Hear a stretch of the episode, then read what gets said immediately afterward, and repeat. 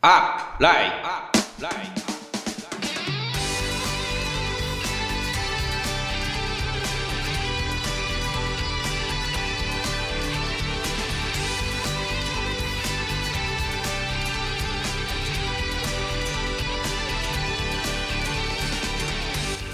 この番組は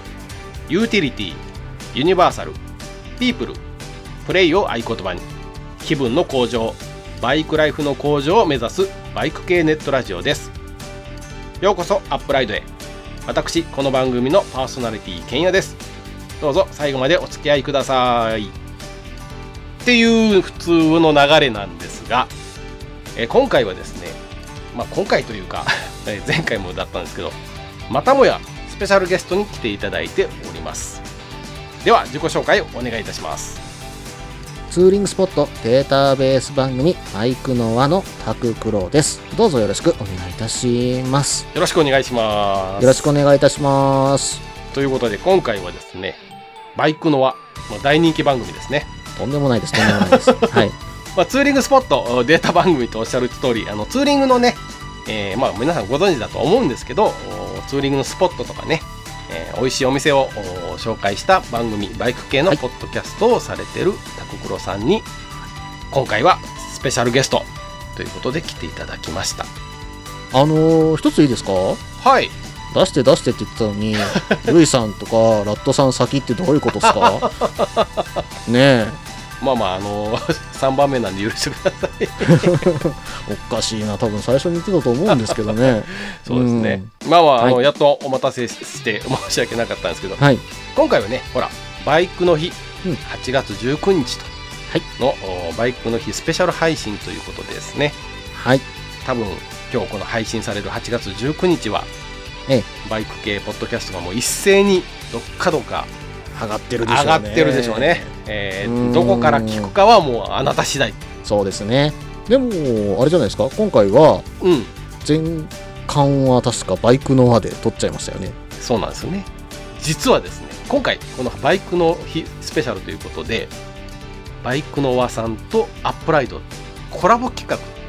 えー前半が私の方のバイクのは後半がですね、えーアップライドのケンヤさんの方で喋っていただくというような感じになりましたはいはいで、えー私の方がですね、えーはい先ほどお前半ですね、はいえーもう好き放題 バイクの和さんで喋りましたので、そうなんですよただね突っ込み放題突っ込めるんですよ ねうんどういうことベンヨさんちょっと待ってっていうぐらいねいろいろとねもう最初のねあの準備段階から突っ込めたんですよ うんもう距離感の違いからね、う んそう その話はあのバイクの輪で聞いていただけたらと思いますはい、はいで、えーっと今回ですね、はいえっとまあ、私の方がですね、えーまあ、このスペシャル企画をするにあたって一つお題を挙げさせていただきました、はい、我々が住む関西ね中心がまあ大阪ですよね、はいえー大阪駅のあたりから、うんえー500キロ走っていったらどこに行けて、えーどんなおすすめスポットがあるか、400キロ300キロ200キロとかね、えーはいこのおおすすめのスポットを、まあ、お互いにプレゼンしましょうと。そうですねはいということで、えー私は前半でバイクのワーさんで喋ってきたので、はい。後半は私、えータククロがですね、東側、えー大阪梅田駅、梅田もしくは大阪駅かな、うんうんのところから300キロ、400キロ、500キロといったところでおすすめのツーリングスポットをね、紹介させていただこうと思います。はい、お願いいたします。はい。それではですね、早速なんですけども、まずは300キロ。これはですね、私、まず300キロちょうどのところを探していくと、うん意外とないんですよ。ほう。あの梅田駅からですね Google マップで検索していただいて300キロというと行くとほう焼津のあたりになっちゃうんですね焼津というと、焼津というとマグロですけどね、 ま うん いやでもね焼津となるとそれ以外ごめんなさい焼津の方には大変申し訳ないんですけども思いつかねえなーって静静岡ね。うんはい、はい。うんとなってしまったんです少し短くさせていただきましたはい。今回愛知県はつくで村ほう。金谷さんご存知ですか知ってるよ。行ったもんだって。タコクロさんに聞いて行った もん。あれでしょ、はいあのー例のものがあるとこでしょそうなんですよ例のものなんですよ、まずはね紹介するといえばつくで村といえばこれですよ道の駅つくで手作り村にある三河ハムさんの生フランクですね来ましたねはい、はい生フランク来ましたねうーんこれね道の駅で焼いてるとこを見てるとすごくかわいそうじゃありません焼いてやる人がねうん、そうなんですよあのマスクとゴーグルをつけながら目の前でフランクを焼いてるんですけどものすごい煙でプレハブの中が煙で充満してるんですよねあれ、すごいよねあれうは、ん、しかもあれ追加で油かけてるから余計煙出るんですよ ね、うん、そういう焼き方をした上でうん出てきた生フランク食べたらもう肉汁ジュワーですからねあれ、すごいあれはほんとうまいあれはうんうんあれはね今まで食べた僕はなフランクフルトの中で一番好きうまいはいあれでおご飯2杯はいけるもん ご飯ご飯行くんですかあれご飯いあれでご飯いけちゃうだからあーやなるほどもう焼肉並みに美味しいフランクだもん、うんうんああそうですねあのうんほぼ生肉ですからねそうですうんうんでまあそれを食べるついでにですねこの辺りによく行ってた場所があるんですよほうこれついでにですね私サーキット走ってたんですえっとサーキットえっとそれはバイクでそう、うん、当時はね車だったんですけどもほうほうほう、うん要はフランクフルト食べるついでに走りに行けるぐらいの値段の安いサーキットだったんですよほうん、で当時こ当時というか今でもまだあるんですけどモーターランド三河というところとオートランドつくで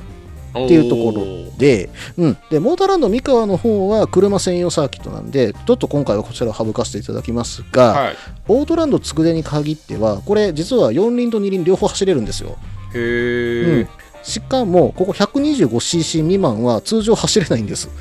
はいはいはい逆なんですよだから250以上しか走れないんですようーんうん、で大体1周、えー、と30秒ぐらいのサーキットなんですけど30秒、 30秒ですはい結構短いですねそうなんですよかなりちっちゃいサーキットではあるんですがはいへここねかなり怖いんですよ高低差がすごいあってえただすごくテクニカルなコースなのであの、うん、でも車で走っててもそこまで横幅に広さがあの狭さは感じなかったコースでしたのであー多分バイクだとかなり面白いんじゃないですかねはいはいはいで大体フリー走行、えっと会員になればなんですけどもはいえっと、60分3100円で走れるんですよ。お結構安いですねそうなんです。で、60分間走り放題なんです。へえで、えっと、タイム計測器が1個1000円で借りれるので、はいまあ、それで走りに行く、まあ、サーキットデビューしに行くっていうような感じで走ると、安く、うん、走れちゃうんじゃないかなと。へえまあ、最初はそんなにね、あの飛ばせないと思うんで、練習がてらはいいんじゃないでしょうか。おおそれがつくで村のすぐ近くなんですかつくで村にあります。あなその本当にそのすぐそばにあるのじゃんありますあります。つくで手作り村から車で5分から10分弱じゃないですか。おおめちゃめちゃ近いじゃないですかそうなんです、そうなんです。で、その5分から10分圏内に、そのモーターランド三河とオートランドつくで両方あるんですよ。へえモーターランド三河も車でだいたい1時間3000ぐらいで走れるんですよ。あーまあまあ愛知県多いですからうねん、そうなんですうんよ。愛知県はね、モータースポーツが非常に盛んです。そうですね、うん、当然この2つもあれば、私がよく行ってたのは、あのー、美浜サーキット。ほう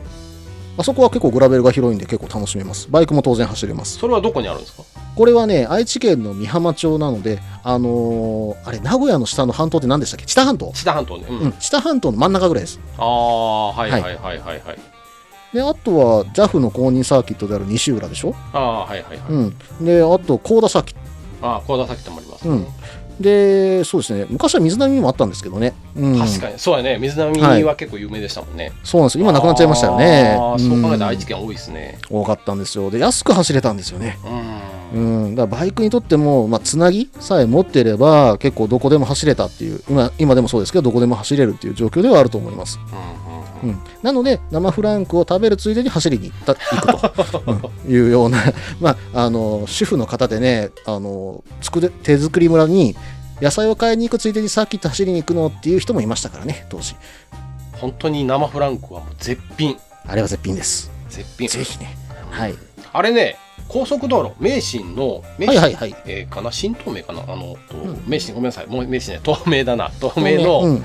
えーっとどな何サービスエリアだったっけ、えーパーキングエリアえっ、と多分見合いじゃないですかねえーっといや違う違うえーっとね宮井えか上郷かあ上郷はいはいはいはい上郷パーキングの、はいえーっと僕が行ったのは上りだったんですけどはい上りに、えーうで出てましたあそれほど多分はい透明の上郷サービスエリアですねサービスエリアおそらくはい、うんの上りに、はいえートイレの前 トイレの近くのあたりにあの、うんテント出して生フランクの、はいまあ、冷凍したやつですけどはいを打ったりとかその場で現地で焼いたりっていうのをされてたんではい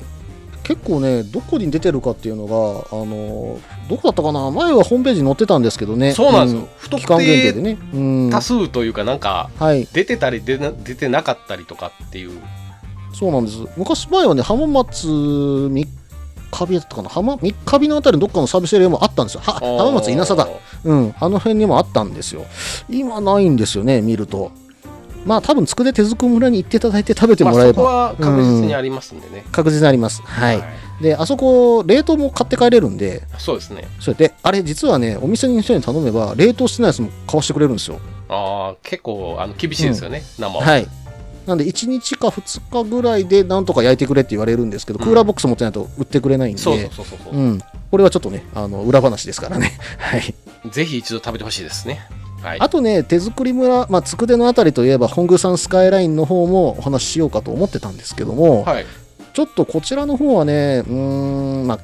多分、ケンヤさんも行かれたことあるんで、よくわかるかと思うんですが、はい。あの辺は漏らしてます。はい。そうですよね。で、あんまり景色はね、良くないですしうん、結構路面は荒れ気味なのうでん、はい。で、まあ、急勾配のあるところはね、まあ、ちょこちょこ面白いんですけども、それ以外はちょっとね、とは思ってたんで、はいはいこ。れだったら手作り村メインでね、あの例えば豊田松平インターチェンジから国道301号線で、うんあの辺りずっと行けば、ちょっと緩いコーナーの連続なんで、それの方が楽しいんじゃないかなああ、ちょっと山あいの道走りながらみたいなと。う感じで。ん、そうですね、信号もないですからね、あそこそうなでら。すね。はい。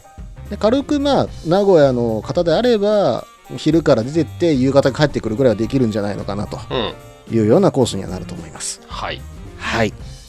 以上、一つは、つくで手作り村でございました。はい。じゃあ次は。はい、次はですね、400キロというところでお題をいただいておりましたので、はい。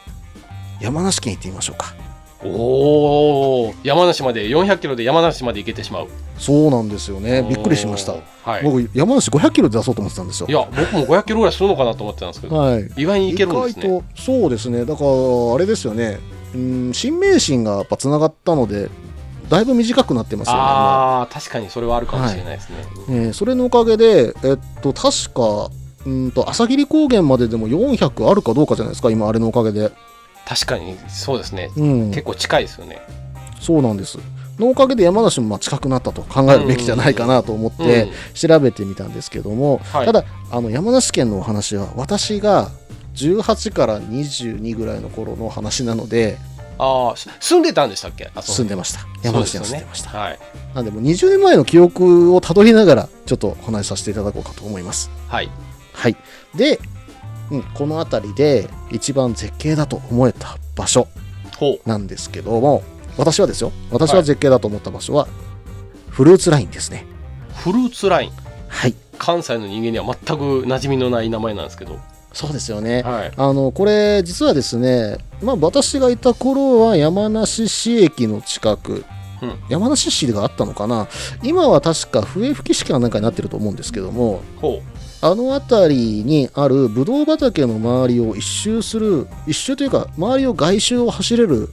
あの道があったんですね、う。それをぐるっとま、まあ、一周。うん、北側にちょっとぐるっと一周ではないかな半周回ってくるような形の道があったんですはいはい。でこれちょっと,、えー、とフルーツラインの入り口が山梨駅の近くからちょっと登っていくんですけどもはい。だーっと登っていってそこから上から、えー、ブドウ畑を眺めることができるとへえ。そしてですねこの登っていく途中に笛吹川フルーツ公園というのがありますほう。でここからがね実は甲府盆地一帯を見下ろせる絶景が見れるんですよ甲府盆地っていうのがあるんですはい、甲府一帯あの辺りはあの盆地で要は山に囲まれたところなんですがそこがずっと平らになってるんですね言ったらうん関西でいうとこあれですかその、なんていうはいう奈良盆地みたいな感じ。うーんとね見え方として近いのはうん。名阪国道25号線の天理に向かって降りてくるところあるじゃないですかああー、はいはいはいはい。天理がバーッと見えるとこね。そうなんですそうですあの天理を見下ろすような感じでさらにもっと広い感じです、へえ。。はいいで夜景もそこそこ綺麗なんですよで甲府盆地ここを見下ろせるその場所っていうのがこのフルーツ公園があったりするますしさらにここから上に行けば有名なところうんほったらかし温泉ですよ来た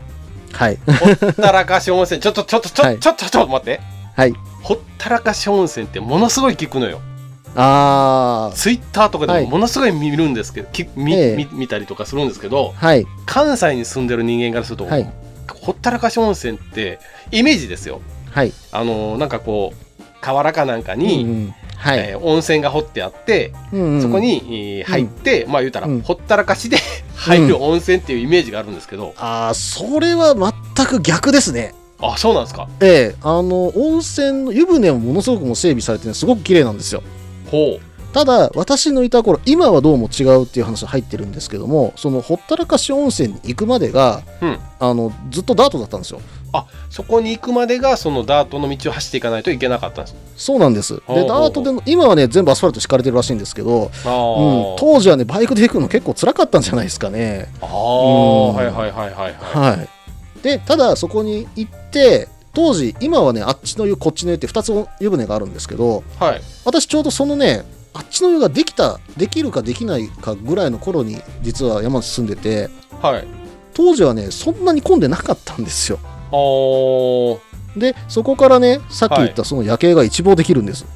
えっ、と、うんその盆地の夜景が一一望できる一望できます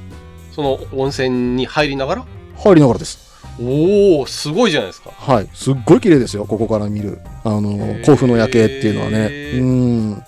で今はね日の出のスポットでもあるんですかねあの当時そんななかったんですけどはい今はね朝早くからやってて日の出を見ながら入れる温泉としてね、えーかなり有名かと思うんですけどもねへえ、ここはね一回入っておくべきですよ本あ当にそうなんですかええ。で、これね、ちょっと意外と知られてないか、まあ、関東の方は知ってるのかもしれないんですけど、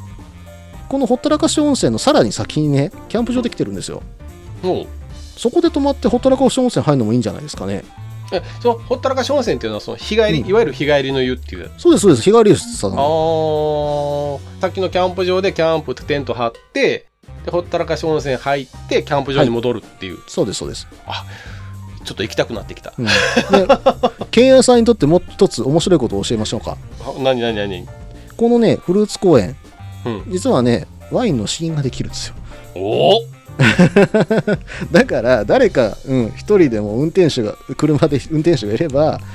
ただでね試飲し放題なんですよここ、へまあえ、それでワイン買ってくるのもありですしうんへそうそうそうそう山梨のワインあの基本試飲そこにあるものに関しては飲み放題ですーすごいはい飲み放題って言ってもあのちゃんとちっちゃいカップですよまあここはねあの昔から、うん、私当時車バイクでも行ってましたし正直あの八王子の近くからはい原付きで行ってました八王子って東京でしょ東京ですそこから結構原付で行ける距離、えー、っとね、1時間半から2時間ぐらい です。当時、レッツーですよ、レッツー。遠いじゃね えかよあレーッツそうーなんでで行っすてかました。はい。笹子トンネルでね、車に煽られながら走ってましたよね。あうーーん、怖かった、あれ。 今でも思いますよ。結構じゃあその山梨のうん、えその山梨市って今は多分笛吹き市になるんじゃないですかね。うん。ちょっと私もちょっとね、合併してちょっとその辺りの市が分かんなくなっちゃったんですけど、ああまあまああの山梨とか笛吹き笛吹き市とかそのあたり、はにい、そうですねあ。ーうん。で、えっとここでまあ一泊するのもありなんですけどフルーツ公園を見た後に、うんなければ甲府あたりにね泊まるか伊佐温泉に泊まるかしてもらったらうんあね甲府のねビジネスホテルあの僕私が知ってる場所は内藤さんっていうビジネスホテルがあるんですけど、それ人の名前 ホテルの名前ホテルの名前ですホテルの名前がはい内藤っていう、うん、ビジネスホテル内藤さんねはいここねワイン風呂あるんですよマジでマジですマジですすごいっすねそれで安く泊まれるんですよ安い時4000円ぐらい泊まれるんで大浴場かなんかにワワインが入ってるってことそうそうそうそうそ何それ うなんでしょ気になるでしょ めちゃめちゃ気になるじゃないですかはい、そうなんですだから下手な旅館行くよりあ下手な下手なやつは怒られるかもし えれないですそけれどはそれ あの、えっとうん、ビジネスホテルに泊まるだけでもあの辺り、まあ、ワインで、まあ、地域おこしで言ったらあれかもしれないですけど、まあ、昔から夢じゃないですか、はいはいはいまあ、それを使ったまあ何かを作ろうということでビジネスホテルにもそんな場所があるとへいえったところもありますんでね、それ確かそのホテル内藤さんは武田信玄公の像の真横ですよおお、はいい、い感じですねそれもはいいい場所ですよだから夜も飲みに行けますからねあえあえそのなんでその甲府のあたりっていうのは結構ひ開けてるんですか街うーん街としては開けてるんですけどあまり人はやめときま しょう、はい、あまあまあ人はまばらですね正直言うとあうん今ちょっとごめんなさいあのーググってみましたホホテル内藤さはいんあるありますよねすごい、はいはいワイン風呂ありますよねへーはいはいはいはい安い時に閑散期に行くと相当安く泊まれますので、はああい、ちょぜっひといお勧めください行きたくなってきた山梨県要は酒飲みたいか入りたいかどっちかです よねそうなるの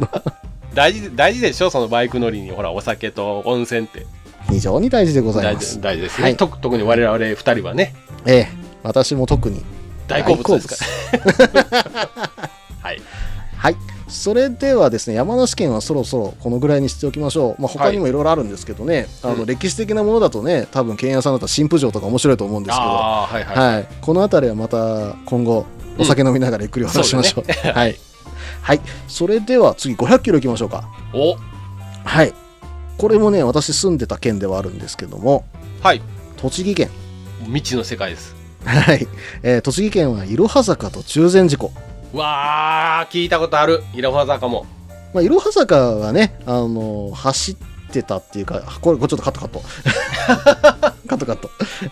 えっと、いろは坂は、つづら折れのね、ヘアピンカーブが有名ですけども、あれって一うん方通行なんでしたっけ、そうなんです。で、つづら折れのヘアピンカーブがあるのは、下りだけなんですよ。あそうなんですかはい。あとは、あのー普通のヘアピンなんですね。へえ、うん、カクッと曲がったようなつづら折れは下りだけです。あのほらあの、うん イニシャル D っていう漫画に出てくるような、あはのいつづら俺は下りだけ うんそうです。要は、あれでジャンプできそうな場所は下りしかないです。はいはいはいはい、で上りはですねあの多分今僕、うん、私が昔いた時はかなりね路面がスリッピーだったんですよ、ほううん、なんでちょっとバイクの方には気をつけていただきたいんですけどもあの上りで2車線あるんですねん上り電車あ一方通行だから、一方通行で2車線なんですよほうほうはいはいはいはい、でそれをずっと上ってはいくんですけども私当時ちょっと車でも上ったんですはいアクセルをラフにコントロールしちゃうとケツ出るんですよ、あそれぐらい滑るってこと、うん、あの法定速度でですよほうほうほうほうもう法定速度でアクセルぐわっと踏んじゃうだけでもあの要は後ろがもうつるつるっと滑っちゃうぐらい結構低ミューなんですねへえなんでバイクの方は本当に気をつけていただければなと思いますはいはいただ結構上りは上りで面白くてうんあのヘアピンカーブもそれぞれにねそのコーナーの角度が違うんで面白いですよあそこ曲がっていくと、へうーん、ただまあそこをずーっと上っていくといろは坂の上には中禅寺湖がありはまいすよはね、いはい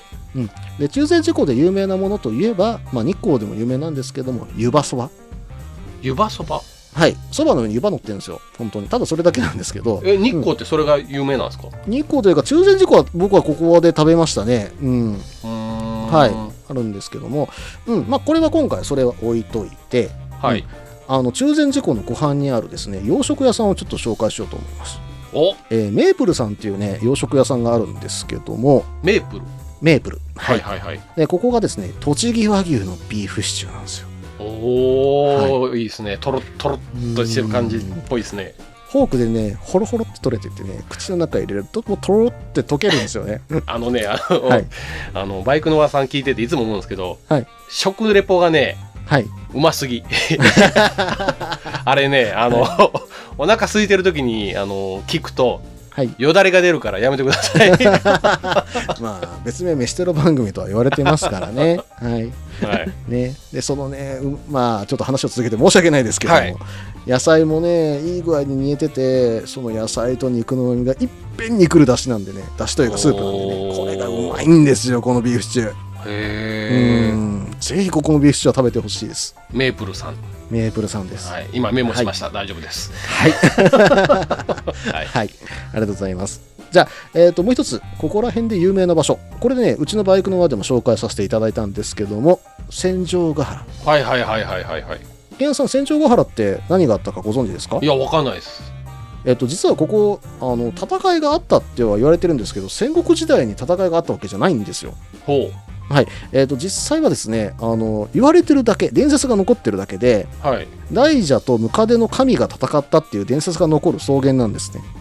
大蛇とムカデの神がそうなん ですよ。まあ、簡単に言うと大事だとムカデって一応説明したんですけども、ちょっと私も名前は詳しくは忘れましたけども、まあ、それが、えー伝説が残っていると。で、はいはいどうもですね、その伝説の大蛇とムカデっていうのが、当時、要は、えっと、す紀元後の300年か400年ぐらいの当時のその辺りの豪族同士がそこで戦ったっていう可能性があるっていうところまで分かってるらしいんですよ。はいはいうん、ただそれ以外で戦場になった記録はないんです。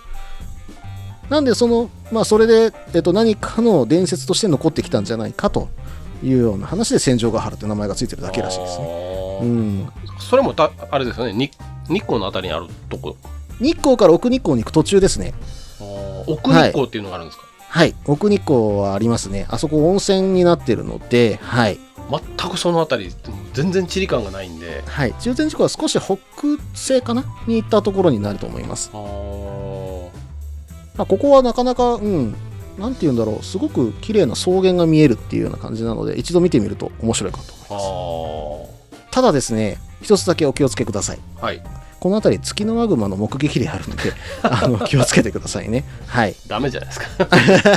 でも、まあ、目撃だけなんで、人が襲われたという記録はないそうですから。ままあまあまあまあよ夜じゃなければねはいで、最後、もう一件だけ。はいと中禅寺湖に戻るんですけども中禅寺湖の、えーところにですね県道250号線っていう突き当たりにちょっと行ってしまう道路があるんですけどもはいここにですね中禅寺湖展望台駐車場というのがあるんですほうここがねあの車たまにミーティングとかしてたりはするんですけどもはいへそこにバイクとか止めるとですね雄大な中禅寺湖を見ることができるんですよ上上から眺めれるんですよ中禅寺湖おーここはねあのかなり私は好きなえー絶景スポットなんでね一度行ってみるといいかと思いますはいで、えー、いろは坂そのまま下っていくのもありなんですけどはい土日めっちゃ混むんですよここえいろは坂って混むんですか混みますはい